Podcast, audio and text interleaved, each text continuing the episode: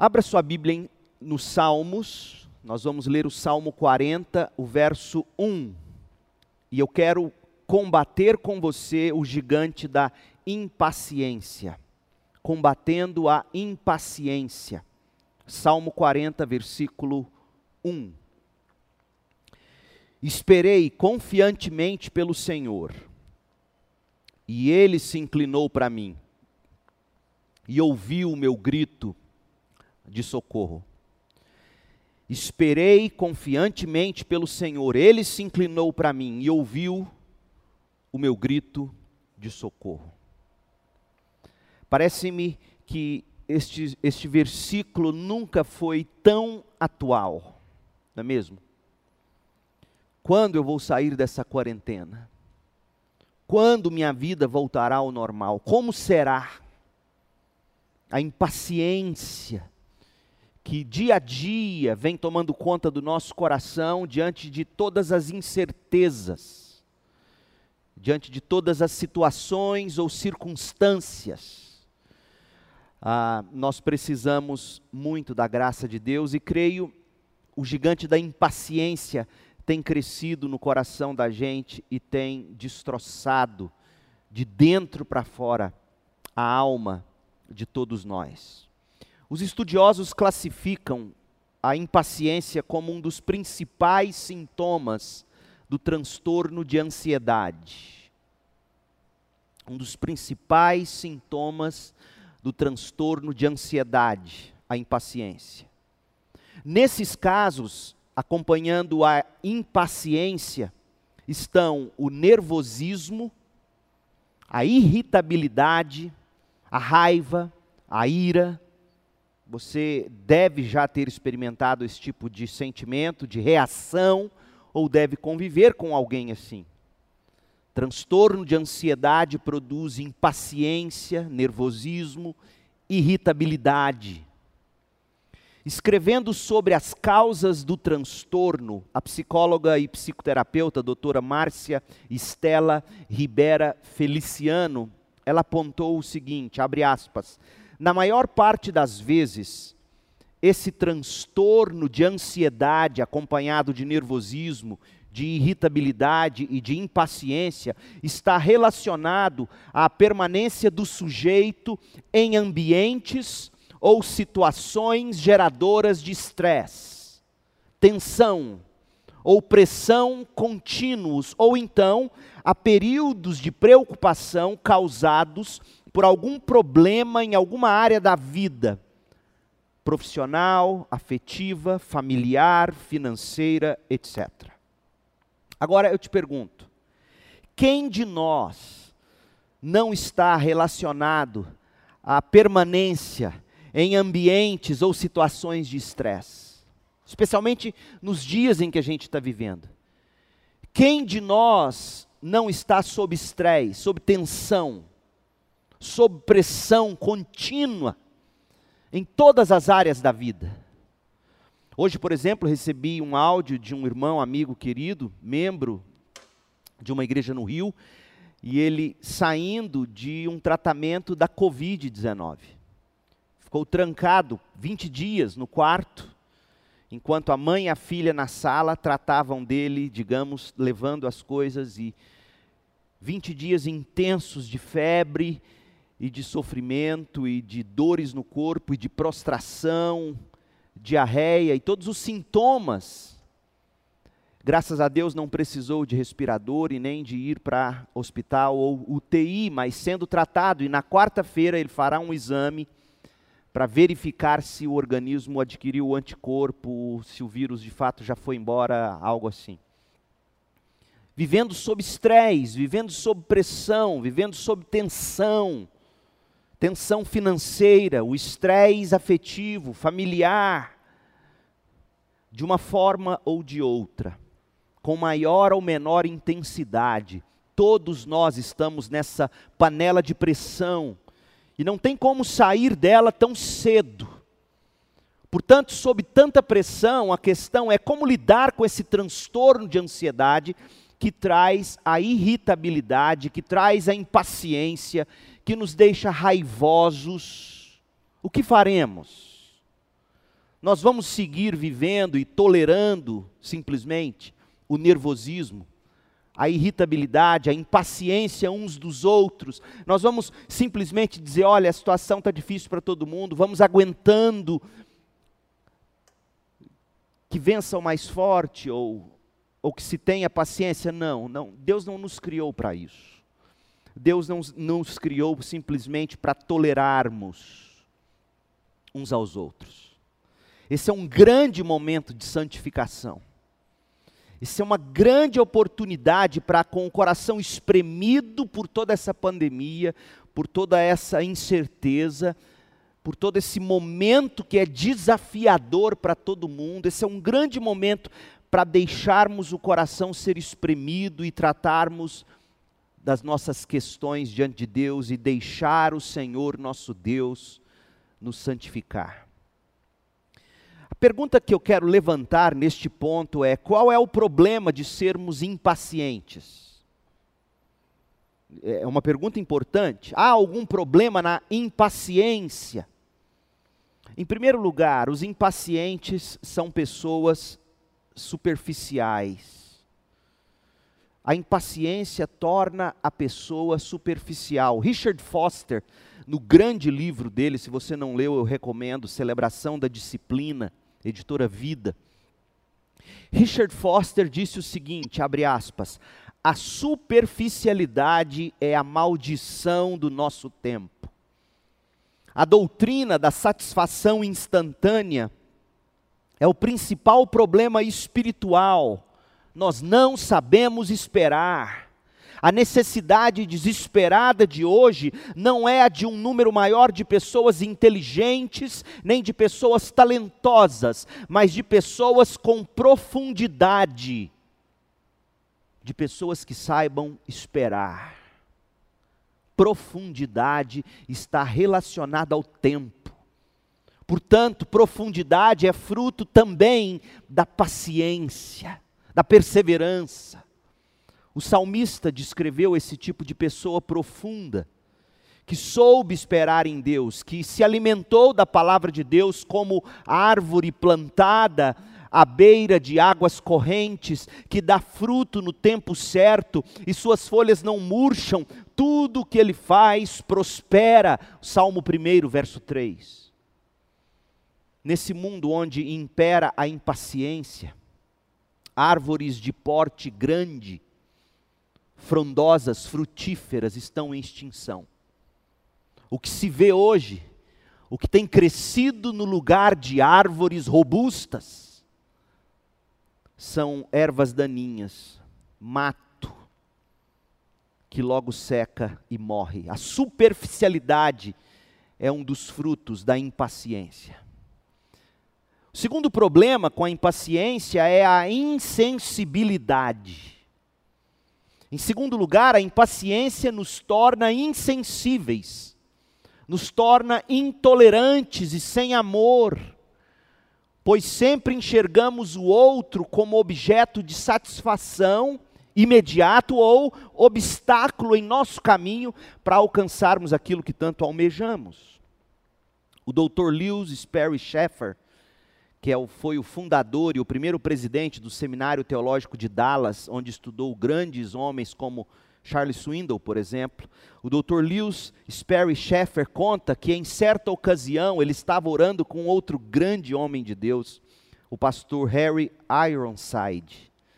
Harry Ironside. Ele era pastor, para você ter uma ideia, o Ironside, pastor da igreja de Moody, em Chicago. Então, essas duas grandes figuras, esses grandes homens de fé reunidos em oração. Schaffer, presidente do Dallas Seminary, e o Ironside, pastor da igreja de Moody. E o Schaffer ficou admirado ao ouvir o pastor Ironside suplicar a Deus o seguinte: Ouça, ó Senhor, não permitas que eu venha a me tornar um velho ranzinza em nome de Jesus. Talvez ele tenha orado assim porque tivesse compreendido bem de perto, analisando o próprio coração, o perigo que ele corria de ser insensibilizado pela irritação, pela impaciência diante das tensões e das pressões constantes da vida à medida em que a pessoa envelhece. Na medida em que envelhecemos, as pressões são tantas que a impaciência aflora. E a impaciência te torna insensível, e a impaciência te torna ranzinza. E Ironside, portanto, ora diz: Deus, me livre de ser um velho ranzinza.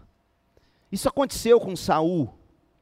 Num determinado momento, enquanto Davi bem o servia, tocando e trazendo paz ao coração de Saul, Saul nesse momento amou Davi. 1 Samuel 16, 21 a 23.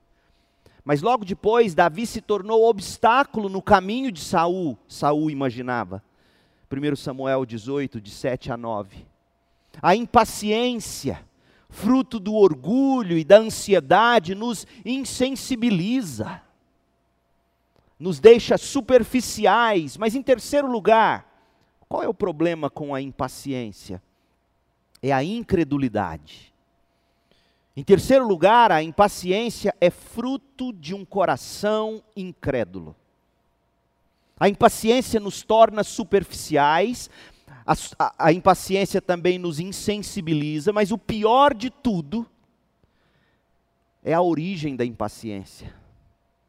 A origem da impaciência, como todos os gigantes da nossa alma, é a incredulidade. John Piper, no livro Graça Futura, ele escreveu assim: impaciência é o que começamos a sentir quando surgem dúvidas sobre a sabedoria do tempo de Deus, dúvidas sobre a bondade da orientação divina. Então, quando eu e você ficamos com dúvidas sobre a sabedoria de Deus ou falta dela por não agir ou por agir tão rápido, quando ficamos em dúvida sobre a, a bondade da orientação de Deus, começa a impaciência. Piper continua: a impaciência surge no coração quando um plano é interrompido, quando um plano é desfeito. Quantos de vocês, quantos de nós, na virada do ano, não fez planos para 2020? E de repente, parece, vimos todos eles serem frustrados vem a impaciência.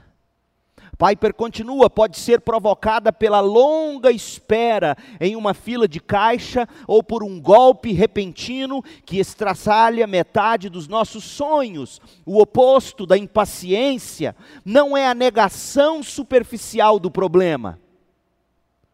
O oposto da impaciência é a disposição sempre mais profunda, madura e pacífica de esperar por Deus no lugar não planejado da obediência.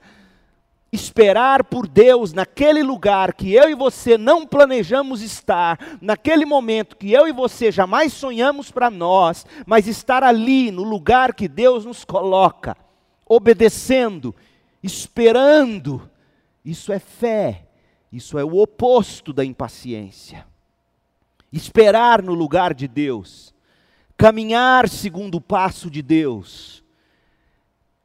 E a chave para isso é fé. Fé na graça futura, disse John Piper. Qual é o problema de se ser impaciente, portanto? Em vez de se esperar em Deus, no lugar que Deus te coloca, no ritmo que Deus te impõe, você corre ou deseja correr para fazer do seu jeito.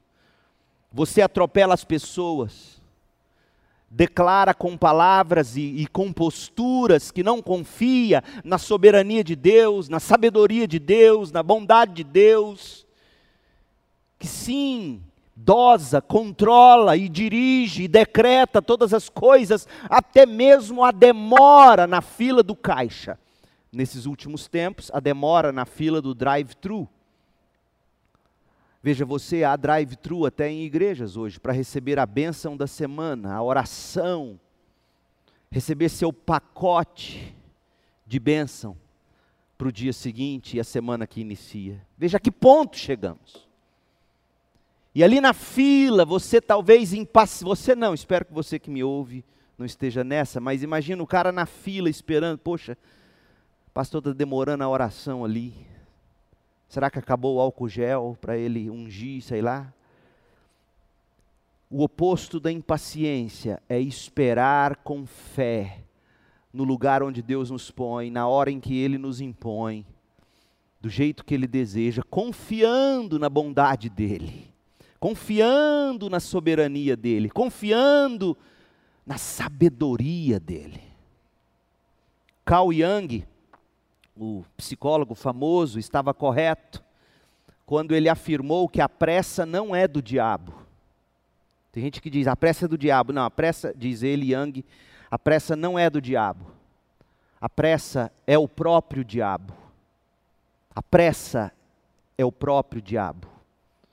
Quanto mais nós agimos impacientemente, tanto mais nos desligamos da graça de Deus. Por quê?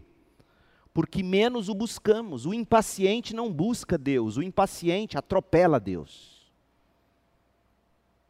Quanto mais impaciente, mais desligados de Deus, porque a gente passa a não buscá-lo mais, a gente passa a não depender dele, a gente para de esperar nele. E obviamente a gente para de amá-lo, nossas afeições, nosso coração se desconecta dele. Tanto mais nos desligamos da graça de Deus, quanto mais impacientes estamos. Quanto mais impacientes, tanto mais nos tornamos superficiais, plásticos, tanto mais pisamos nas pessoas, damos respostas duras, criticamos, machucamos. A impaciência, pouco a pouco, nos torna em diabos. Essa que é a verdade. Quando os planos que fazemos, seja para o dia de amanhã, o estilo de vida que queremos viver, quando os planos são frustrados, a impaciência nos tenta em duas direções, dependendo da sua personalidade ou dos problemas que você enfrenta. De um lado, a impaciência torna algumas pessoas inconstantes. Elas desistem dos planos e dos sonhos. No outro extremo, a impaciência torna as pessoas impulsivas. Elas não desistem, elas destroem. Veja, ouça bem esses dois extremos da impaciência, porque a impaciência ou ela vai te tornar inconstante, fazendo você destruir, desistir, ou ela vai te tornar impulsivo, fazendo você destruir. A inconstância nos tenta a desistir, havendo obstáculos ou oposições, a pessoa simplesmente abandona o barco, abandona o casamento, para de perseverar na criação dos filhos, entrega eles, larga eles para lá. Seja o casamento, seja a oportunidade de emprego, a escola, larga o cursinho, larga a igreja, larga a fé. Esses tempos de pandemia são horríveis para o impaciente. O impaciente nesse momento é tentado a desistir, é tentado a pensar assim: o ano já acabou. E entrega os pontos. E eu digo a você, eu desafio você a olhar para a história, ler os livros de história, ler as escrituras, ver a história da igreja os grandes homens, as grandes mulheres de Deus que fizeram diferença, souberam usar os tempos como os nossos. No ano não está perdido. O impaciente pensa assim. O ano não está perdido. O ano se torna nas mãos de Deus uma enorme oportunidade para você. Uma enorme oportunidade. Veja, meu sonho era escrever um livro. E eu não encontrava tempo, não tinha jeito. Começa essa pandemia, começa essa quarentena, eu começo a pregar para a igreja, pregando aqui nas transmissões. O coração ansioso, o coração incrédulo do pastor Leandro, porque meu coração é tão humano quanto o seu. E eu me debrucei diante da Bíblia, diante dos livros, em oração e disse: Eu vou escrever. Imagina se eu tivesse apenas entregado os pontos e fosse levando dia a dia.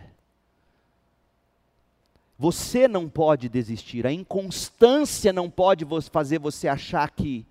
Quantos casamentos estão acabando agora na quarentena? Há dados estatísticos. Pessoas brigando, pessoas se divorciando, pessoas no, sob essa pressão toda, revelam sua inconstância, revelam seu coração que desiste.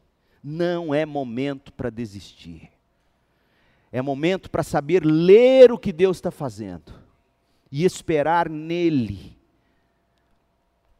porque o impaciente é do tipo que pensa assim: já que não é do meu jeito, já que não é do jeito que eu planejei, tchau, adeus. Hasta la vista, baby. A impulsividade, nesse momento, faz as pessoas destruírem. Tem os obstáculos, tem as oposições, elas agem no impulso, irrefletidamente, irresponsavelmente com a força, no grito, sem amor, sem tato. Tem que ser do meu jeito e pronto, diz o impaciente que é impulsivo.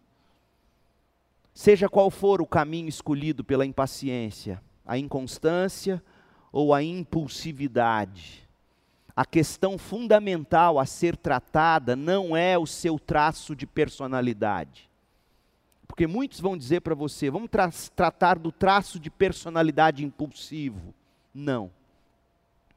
Se o problema da impaciência é a incredulidade, sabemos que é, a forma de se tratar a impaciência, a forma de se tratar a inconstância, a forma de se tratar a impulsividade é fortalecendo sua fé na graça futura de Deus.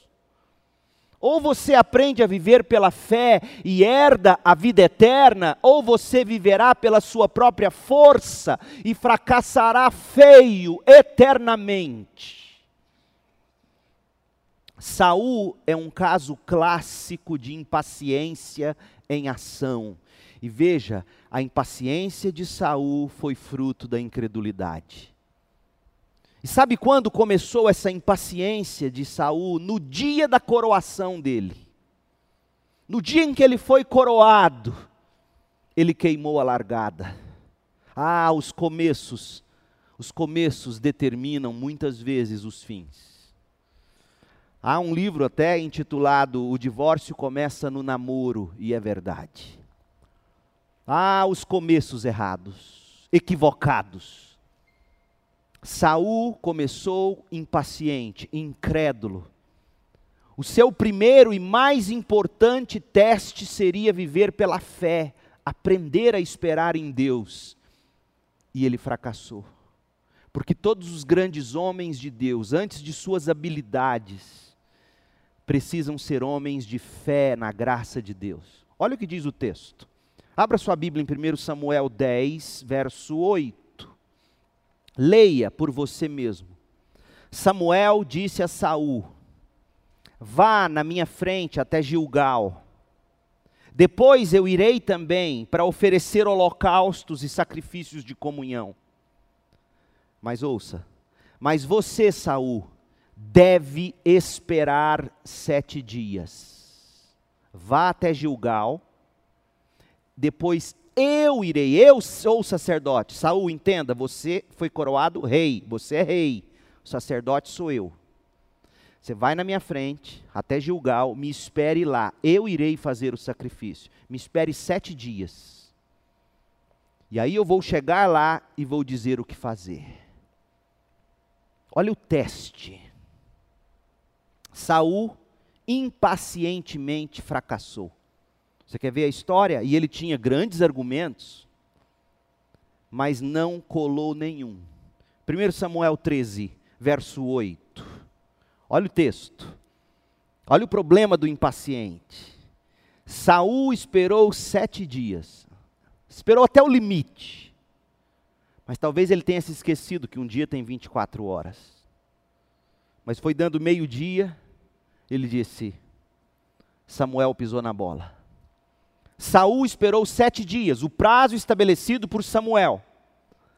Mas Samuel não chegou a Gilgal, e os soldados de Saul começaram a se dispersar.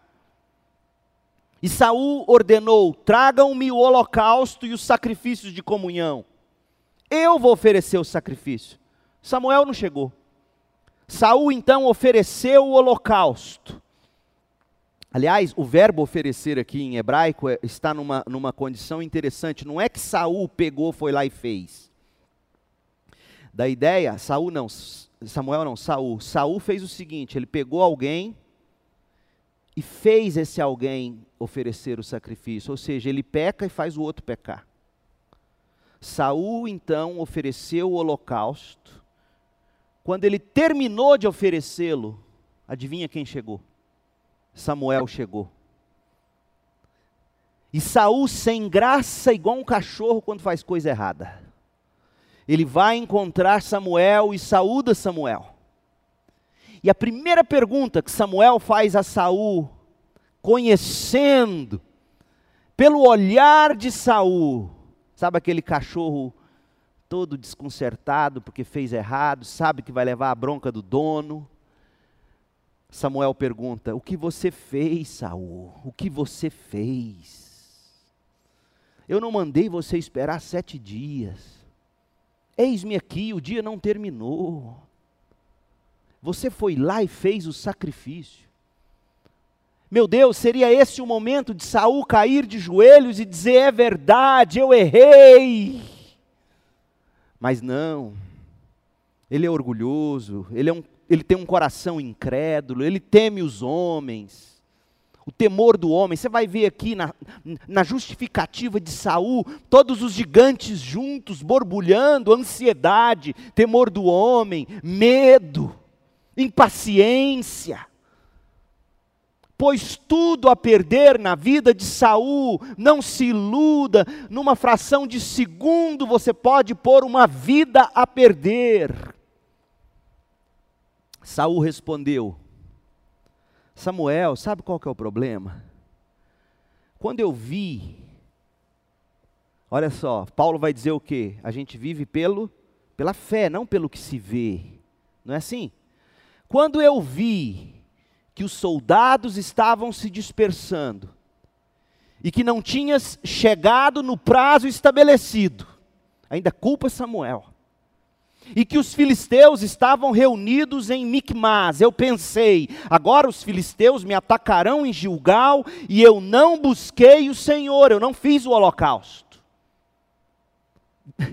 Olha quanta coisa aqui. Primeiro, Samuel, você prometeu e não cumpriu, você atrasou. Segundo, eu estou aqui debaixo de pressão, estou vendo o exército chegar. E terceiro, como é que eu não ia buscar o Senhor?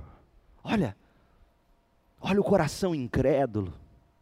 Por isso, Samuel, foi que eu me senti obrigado a oferecer o holocausto.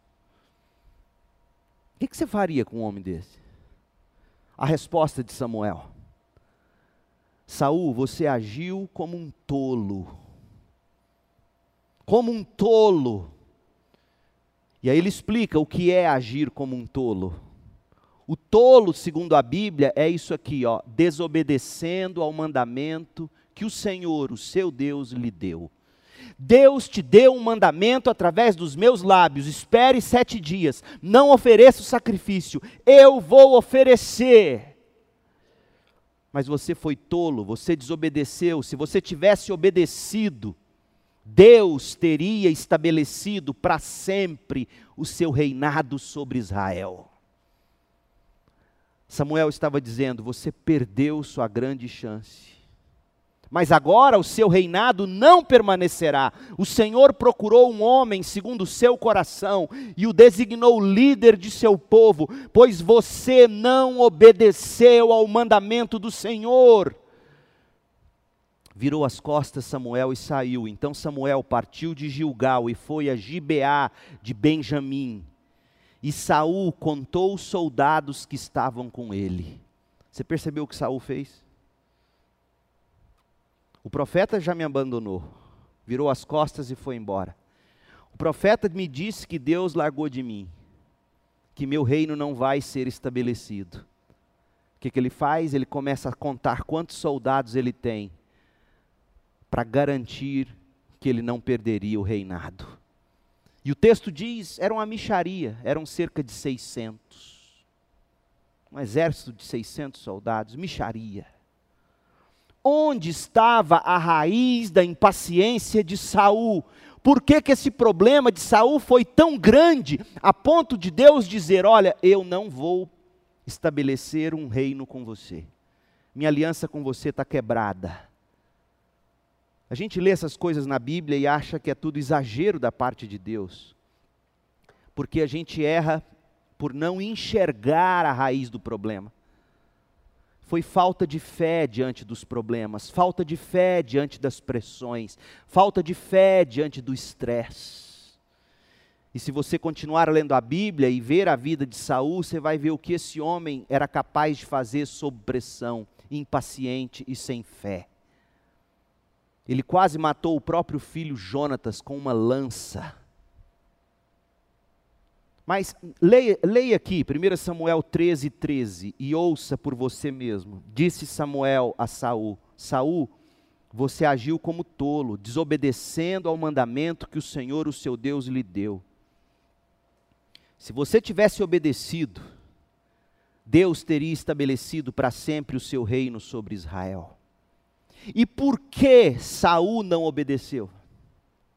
Porque Saul não confiou na palavra do profeta que era a palavra de Deus para ele. Ao não confiar na palavra de Deus pelos lábios do profeta, Saul desobedeceu e executou seu plano impaciente. Mas vamos, vamos, aprofundar um pouco mais. Quais eram os problemas? Quais eram as pressões? E qual era o estresse de Davi? Vamos ver o tamanho do problema dele. Leia de novo o verso 5. Aliás, 1 Samuel 13, 5. Os filisteus se reuniram para lutar contra Israel com 3 mil carros de guerra. Quantos soldados Saul tinha? 600. E aqui estão os filisteus com 3 mil carros de guerra, 6 mil condutores de carros e tantos soldados quanto a areia da praia. Eles foram a Micmas, a leste de Bet-Aven, e lá acamparam. Em outras palavras, seria impossível Saul garantir seu reinado no braço dele.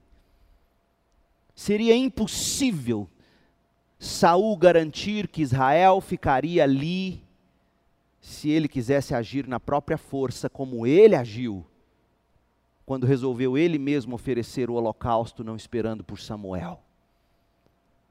Mas o problema era gigantesco e tantas vezes a gente age com impaciência quando a gente olha só para o tamanho do problema. Outra coisa, as pressões causadas pelo medo dos soldados. Então ele está diante desse problemão, ele já tinha notícia do que estava vindo na direção dele. E ele começa a olhar para suas tropas. Olha o verso 6, 1 Samuel 13, verso 6. Quando os soldados de Israel viram que a situação era difícil e que o seu exército estava sendo muito pressionado, esconderam-se em cavernas e buracos entre as rochas e em poços e cisternas. Alguns hebreus até atravessaram o Jordão para chegar à terra de Gade e de Gileade. Eles fugiram como cães covardes. Aquele cachorro que late, você bate o pé para ele, ele sai correndo. Saul ficou em Gilgal e os soldados que estavam com ele tremiam de medo. Então, o problema era gigantesco. Ele começa a olhar para os seus soldados, o seu braço forte, e vê esses homens fugindo covardemente, amedrontado, escondendo debaixo da cama, literalmente. E aí vem ainda o atraso de Samuel, verso 8. Saul esperou sete dias, o prazo estabelecido por Samuel, mas Samuel não chegou a Gilgal. E aí ele vê a situação fugindo de controle, ainda o verso 8, os soldados de Saul começaram a se dispersar. Numa situação dessa, como fica o coração incrédulo? Olha, olha o raio-x, a tomografia do coração de Saul nos versos 11 e 12. Veja, o tamanho do problema, como vimos, 6 mil carros de guerra, soldados no número de, dos grãos de areia do mar, os soldados de Saul indo embora, fugindo, escondendo. Como é que estaria o coração? Veja a radiografia que Deus nos dá. Verso 11: Perguntou-lhe Samuel: O que você fez, Saul? Saul respondeu: Eu vi que os soldados estavam se dispersando e que não tinhas chegado no prazo estabelecido e que os filisteus estavam reunidos em Micmas. Pensei: Não há oração, não há nenhuma dependência, não há joelhos no chão dizendo: Senhor, a situação fugiu de controle. Samuel disse que chegaria, ele ainda não chegou. Olha o tamanho dos exércitos dos filisteus, os meus soldados estão fugindo covardemente. Eu estou só, o Senhor me colocou aqui. Ó oh, Senhor, era hora de um clamor, meu povo. Mas não, ele resolveu pensar. Ele resolveu ser científico. Ele resolveu ser um homem de responsabilidade. E óbvio que eu não quero dizer aqui que fé faz você ser irresponsável. Mas fé, quando você se vê encantoado como ele estava aqui, você cai de joelhos. E aí ele disse: Agora os filisteus me atacarão em Gilgal, e eu não busquei o Senhor. Não buscou porque não quis. Deveria ter buscado, orando, mas não desobedecendo. Por isso eu me senti obrigado a oferecer o holocausto. O que, que a impaciência tentou Saul a fazer? Saul tomou o lugar de Deus. Olha o verso 10, quando terminou de oferecer o holocausto, Samuel chegou, Saul foi saudá-lo, perguntou-lhe Samuel: "O que você fez?" Saul respondeu: "O que nós já lemos." Olha, você não chegou a tempo para oferecer, oferecer o sacrifício, Deus não me deu ordem nenhuma sobre o que fazer, então eu resolvi agir. Eu fui o próprio Deus da história. Esse é o grande problema do impaciente. Saul arrastou outros para o pecado dele, fez os seus soldados oferecer sacrifício. Soldado é soldado, não é sacerdote. E o fim é que Saul detonou com seu futuro. O texto diz no verso 14: Mas agora o seu reinado não permanecerá porque Deus quer para ele um homem segundo o coração dele. E você, Saul, pela sua incredulidade, pela sua impaciência, pela sua desobediência, o seu temor do homem, a sua ansiedade, o seu medo, todos esses gigantes falaram mais forte do que você. Por causa disso, eu não farei mais aliança com você. Ô oh, meu povo, a impaciência é letal ela nos faz agir impulsivamente, sem fé, tomando o lugar de Deus. A gente acaba arrastando outros para pecarem com a gente. E isso nos destrói. Como nós podemos combater a impaciência? Permita-me te apresentar três estratégias que a gente precisa adotar. Em primeiro lugar, saber que a paciência é a regra no reino de Deus, nunca a exceção. Paciência não é para de vez em quando na vida do crente. Paciência é o modo contínuo de ação do crente. As primeiras palavras da Bíblia já nos indicam que Deus trabalha paciente e perseverantemente. Nos dois primeiros versículos da Bíblia, nós aprendemos que a regra é sempre esperar. Olha o que diz, Gênesis, você abre a Bíblia, primeiro capítulo, primeiros dois versículos, e você descobre que a paciência é a regra, não a exceção. Olha só, no princípio, Deus criou os céus e a terra. E aí, isso aqui já poderia ser assim, como tudo já está aqui. Mas Moisés, inspirado pelo Espírito, diz que a terra era sem forma e vazia. Trevas cobriam a face do abismo. E o Espírito se movia sobre a face das águas, como uma galinha chocando seus ovos. O Espírito de Deus, paciente e perseverantemente esperando, moldando a terra. Meu povo, não é à toa que você leva, e eu também, nove meses para nascer. Essa é a regra.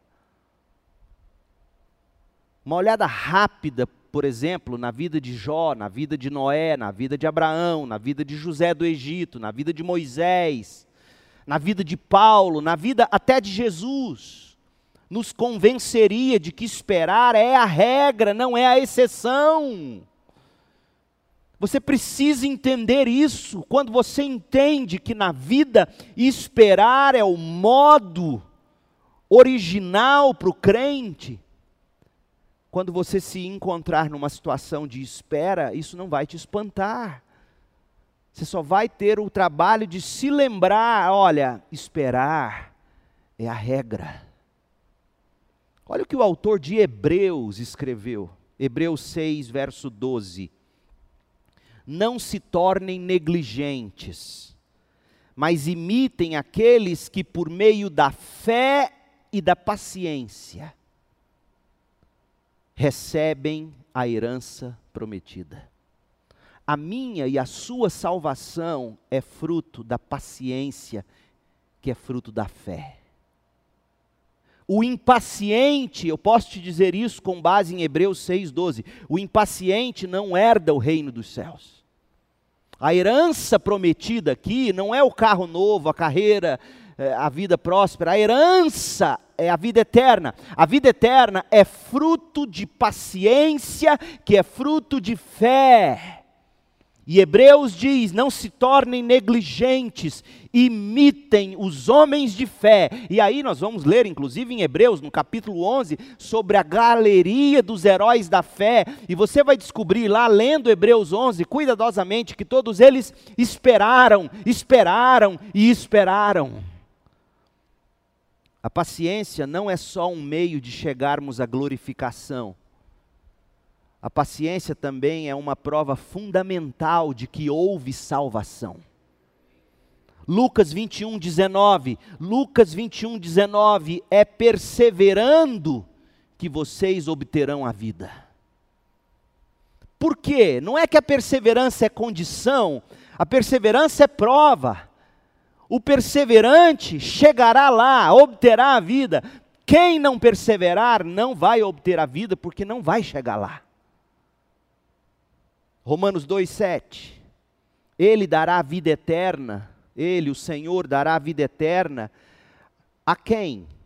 Aos que persistindo, persistindo em fazer o bem, buscam glória, honra e imortalidade insistindo, persistindo em fazer o bem.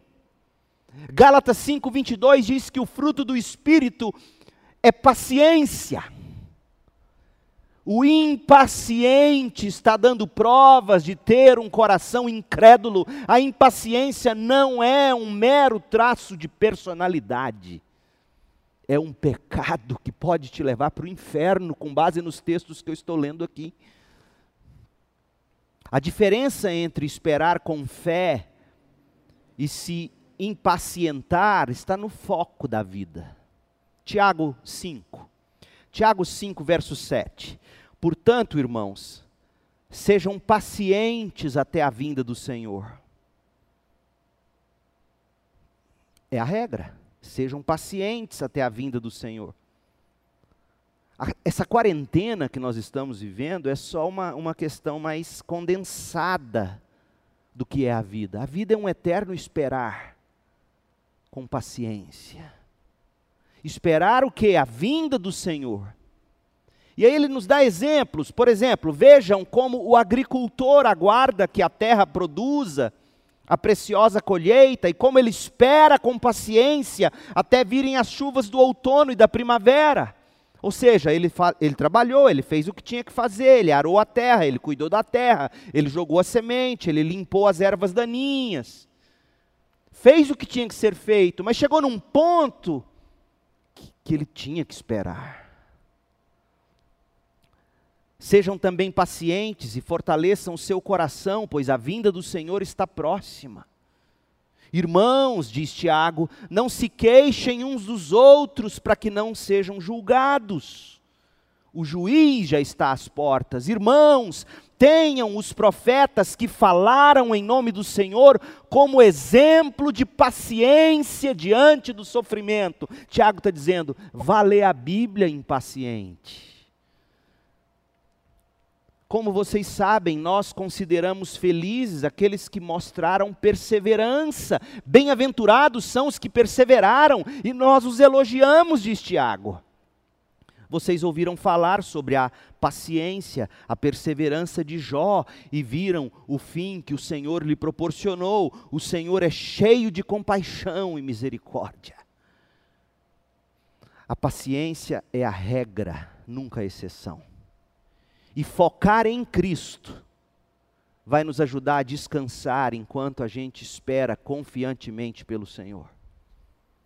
Porque ouça, a grande obra que Deus tem para fazer na sua vida não é abençoar você deixando você entrar na faculdade.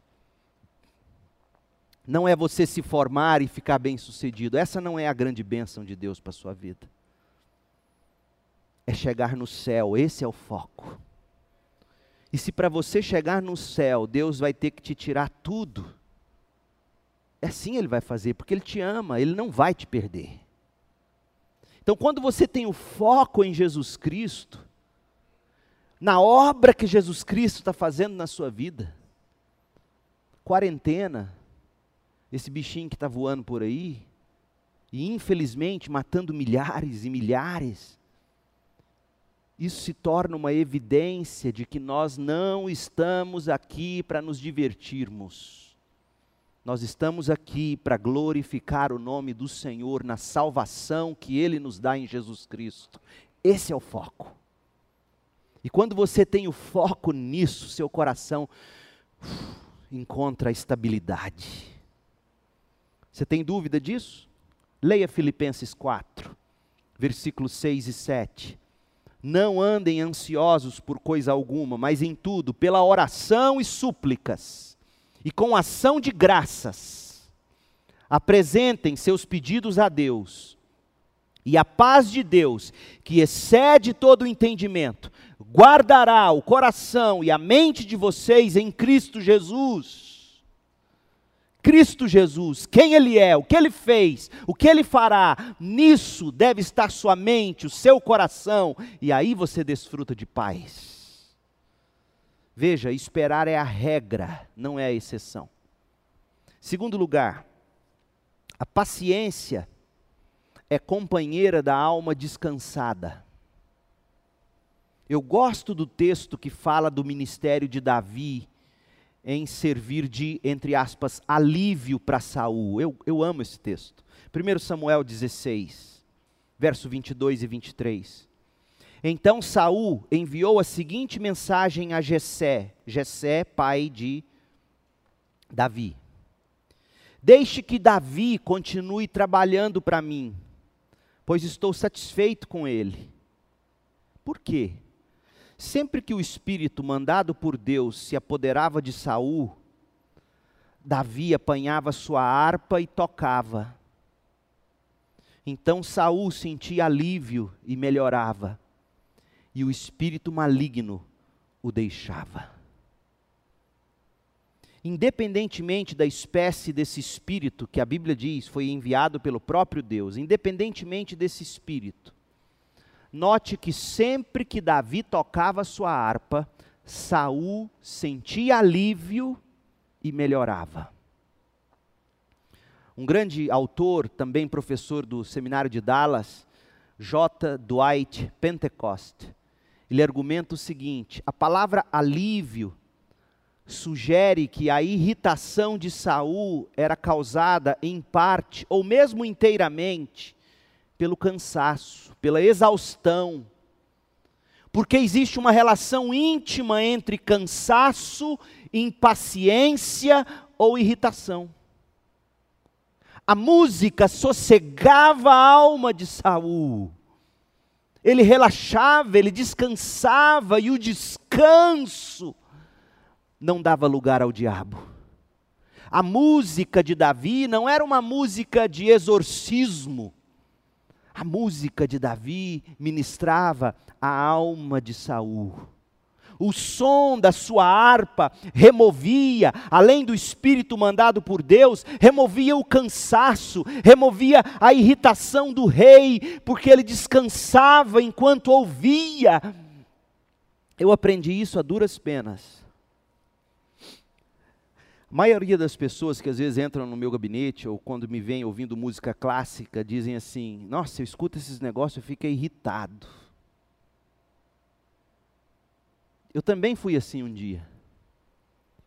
Eu não sei porquê, não é meu campo de estudo, talvez um dia eu até estude sobre isso, mas a minha capacidade de descansar diante de Deus ao longo dos anos está diretamente atrelada à capacidade de deixar uma música me acalmar. É impressionante como isso é importante. Dwight Pentecoste, autor que eu já citei, ele diz assim: os grandes compositores sempre criaram suas músicas de modo a produzir efeitos emocionais. Eles desejam comunicar paz, tranquilidade, beleza, despertar o amor e as emoções suaves. Mas Pentecoste viveu num mundo um pouco melhor do que o nosso, ele é de muitos anos atrás. Porque hoje as músicas que se produz, produz-se músicas também com o fim de produzir efeitos emocionais. Mas ira, agitação, perturbação, a música é com muito grave, tum, tum, tum, repetido, fazendo seu coração se acelerar. Não se engane, música não é acessório. Música é um negócio impressionante, toca no profundo da alma. E de alguma forma, Saul aprendeu que a harpa de Davi, e provavelmente ele também cantando seus salmos com palavras inspiradas por Deus, aquela música, aquela melodia, aquela mensagem penetrava a alma dele e o fazia descansar ele ficava de novo paciente. Porque a paciência é companheira da alma descansada. Você tem que aprender a descansar sua alma. Passa por aí. Nós não somos só espírito, nós somos também corpo. Nós temos alma e espírito, que para mim são a mesma coisa, é a parte imaterial do ser humano. Nós somos essa parte imaterial, mas nós somos também essa parte material que responde a impulsos. E quando nós ouvimos a boa música e quando nós aprendemos a sossegar o coração, a respirar, de alguma forma, a paciência toma o seu lugar. Então, em primeiro lugar, Entenda que a paciência, a espera é a regra, não é a exceção. Em segundo lugar, saiba que a paciência é companheira da alma descansada. Durma bem, aprenda a dormir, aprenda a descansar o corpo. Dormir não é perder tempo. Se fosse, para alguns eu tenho que dizer o contrário, né? Acorda, sai da cama preguiçoso, mas mas tanta gente que não dorme, o impaciente não dorme. E Deus nos fez de uma maneira que nós temos que dormir pelo menos um terço do nosso dia. Oito horas de sono. Eu queria ser daqueles que com quatro, cinco horas ficam bem. Há gente que vive com quatro, cinco horas de sono. Eu gostaria, mas eu não consigo. Eu preciso de sete a oito horas. Tem dia que doze. Porque Deus nos fez assim. Deus nos dá enquanto dormimos. Houve uma ocasião em que a Cris e eu precisávamos comprar remédio. Remédio para o Samuel e a conta ia ficar cara. Na época, se não me engano, 800 reais e a gente fazendo os cálculos. E naquele dia a gente orou e falei, nós vamos comprar e e aí de repente eu recebo um WhatsApp do nada. Pum! um irmão generoso tinha depositado o dinheiro, sem eu pedir, sem eu dizer nada. E no WhatsApp seguinte ele escreveu assim: Pastor, eu te peço perdão porque eu fiz o depósito ontem e só consegui te comunicar hoje. Antes de eu pensar e me preocupar, Deus já tinha feito. Deus dá aos seus enquanto eles dormem.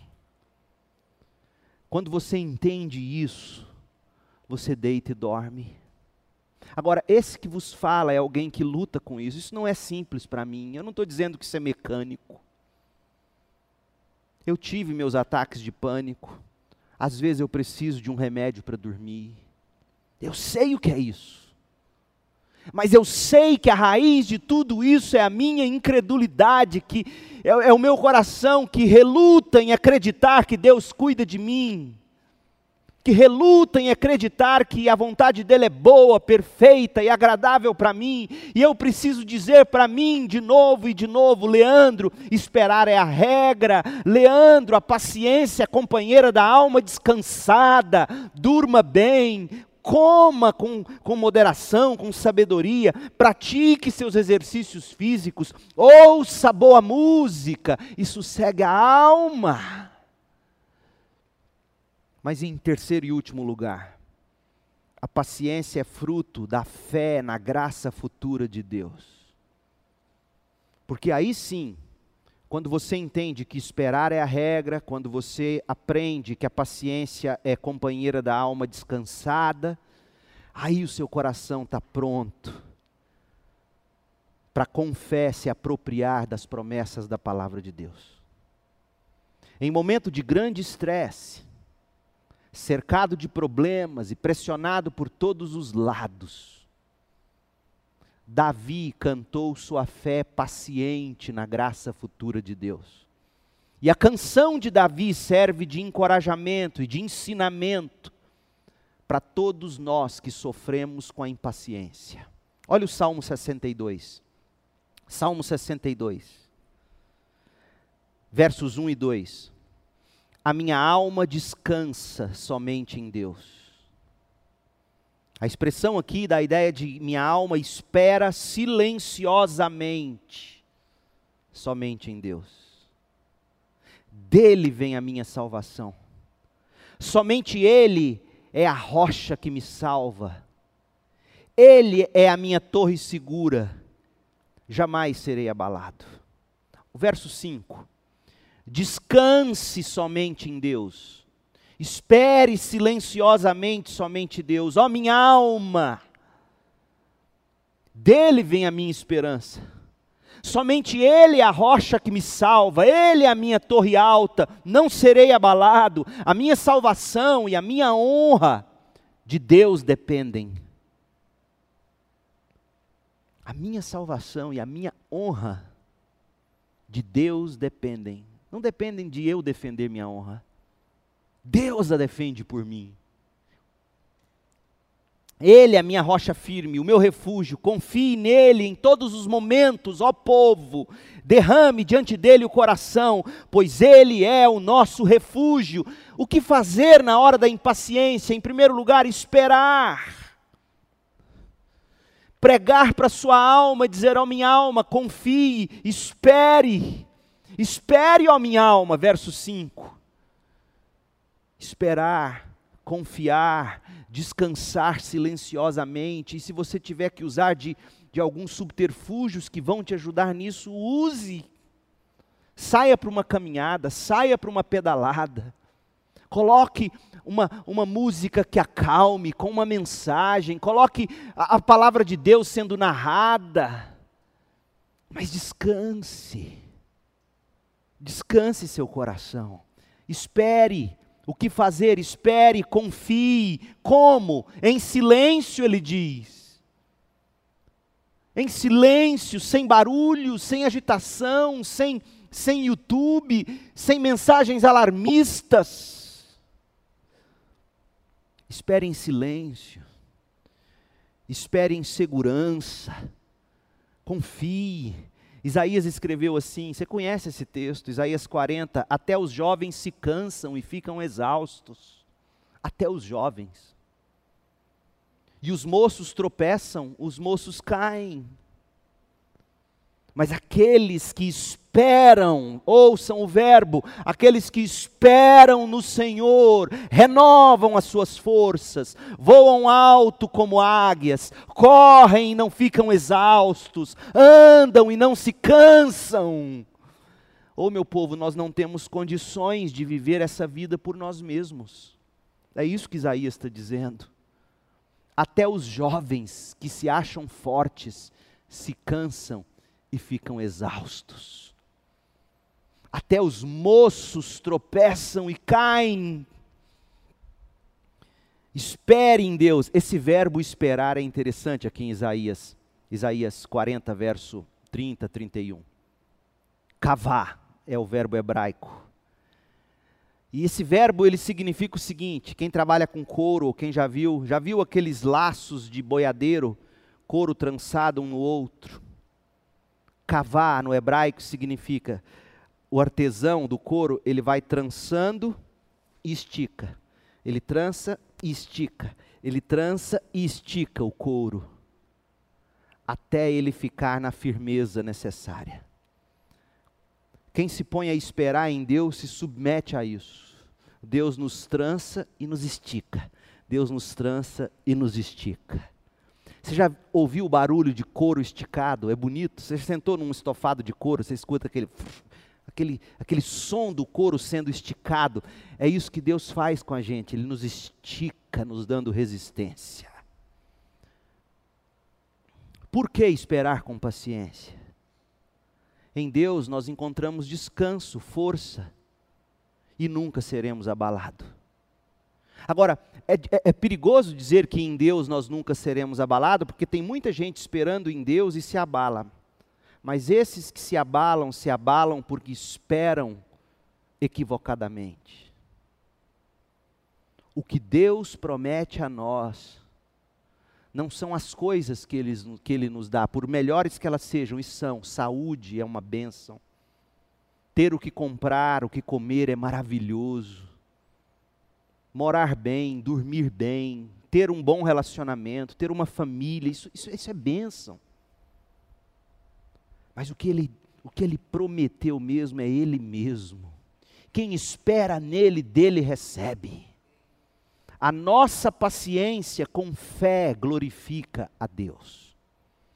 Diz o Salmo 62, verso 7: A minha salvação e a minha honra de Deus dependem. Ele é a minha rocha firme, o meu refúgio. Confie nele em todos os momentos, ó povo. Derrame diante dele o coração. Foi o que Saul não fez. Saul não derramou o coração incrédulo dele diante de Deus. Saul agiu na força do braço e se lascou. Eu li sobre um aluno que teria perguntado ao diretor do curso se ele poderia pegar uma matéria menos extensa, menos complicada do que uma das matérias que estava prescrita no currículo dele.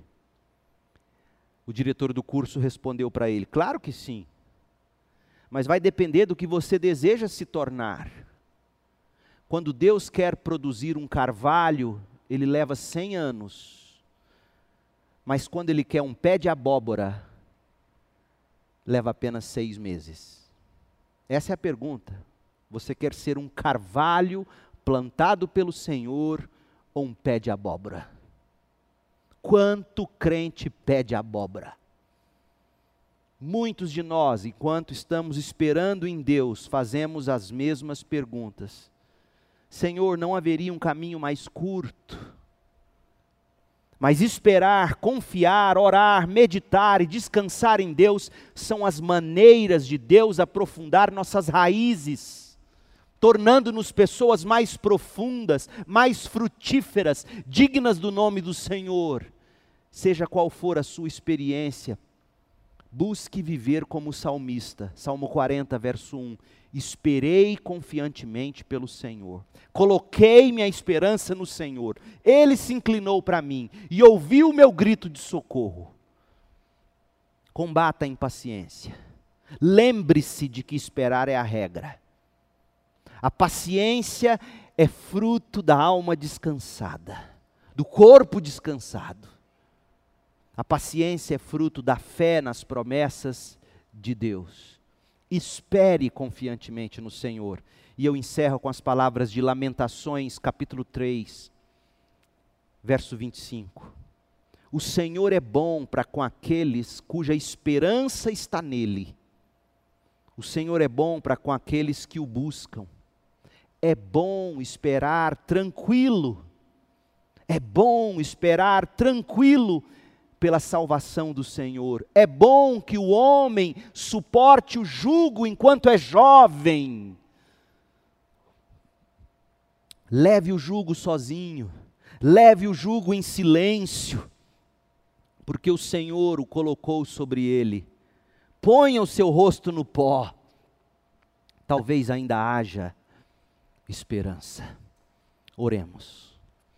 Ó Deus, em nome de Jesus, Encha o nosso coração de fé nas tuas promessas.